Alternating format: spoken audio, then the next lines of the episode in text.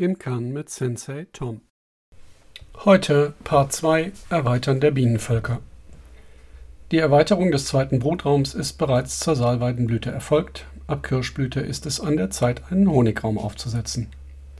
Die bisherigen Pflanzenverläufe mit Blüte, Haselnuss, Mahonie, Kornellkirsche und Salweide waren hauptsächlich Pollennieferanten.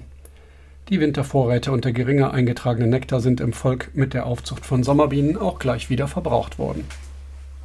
Nun, zur Zeit der Kirschblüte, kommt das Bienenvolk in den Übergang zu ertragreichen Nektarquellen, welche als Überschussvorrat eingelagert werden können.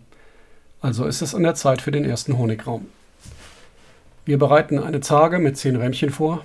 Wenn vorhanden, setzen wir in der Mitte der Zarge vier ausgebaute Ex-Honigwaben als Kern ein. Rechts und links davon erweitern wir mit je drei neuen Rähmchen mit Wachsplatten. Weiterhin halten wir einen Drohnenrahmen bereit. Einfach ein leeres Rähmchen, aus dem wir den Spanndraht herausgeschnitten haben. Am besten markieren wir uns diesen auf dem Oberträger mit einer Heftzwecke. Der Drohnenrahmen dient als natürliche Varroafalle und wird Bienensitz entfernt eingehangen, auf Stelle 2 oder 9, das heißt auf den vorletzten Platz links oder rechts zum Zagenrand hin. Die bisherige Wabe an dieser Stelle wird entnommen und da wir Bienensitz entfernt entnehmen, ist auf dieser Wabe keine Brut. Im Übrigen ist es wichtig, den Drohnenrahmen von den Bienen wegzuinstallieren, da die Bienen diesen dann erst verwenden, wenn das Brutnest die andere Zagenseite erreicht. Nur dann wird im Drohnenrahmen aus Naturwabenbau auch wirklich einheitlich Drohnenbrut erzeugt. Eingesetzt auf der falschen Seite erhält man stattdessen Arbeiterinnen oder Mischbrut. Beides würde die Effizienz des Drohnenrahmens verschlechtern, denn er dient nicht primär der frischen Wachserzeugung, sondern einer möglichst effizienten und biologischen Varroafalle.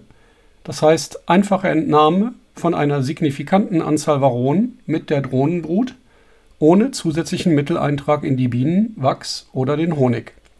Und das ist Bio as Bio can be. Bevor wir nun den Honigraum aufsetzen, gilt es noch ein Königin-Sperrgitter einzusetzen. Dieses muss bei Zander bündig auf der Wabengasse aufliegen, damit später die Zage darauf passt und nicht hoch steht. Mit Pusten oder etwas Rauch werden die Oberträger des oberen Brutraums bienenfrei gemacht, um diese mit dem Stockmeißel von Wachs über Bord zu reinigen. Dann kann das Königinnengitter aufgelegt werden. Ich empfehle ein Kunststoff-Königinnengitter von Nico, weil dieses so leicht ist und dünn ist, dass man es auf die Wabengasse legen kann ohne dabei die Bienen platt zu drücken. Etwas pusten hier und da, noch eine Biene befreien, die eingeklemmt ist, dann liegt das Gitter sauber und flach auf der oberen Brutraumzage auf. Nun kann der Honigraum aufgesetzt werden. Anschließend noch Folie, Holzdeckel und Blechdeckel drauf. Fertig ist die Erweiterung mit dem ersten Honigraum. Später können nach Bedarf, also falls der erste Honigraum voll wird, weitere Honigräume oben zusätzlich aufgesetzt werden. Ein gutes Honigjahr wünscht Sensei Tom aus Kölle.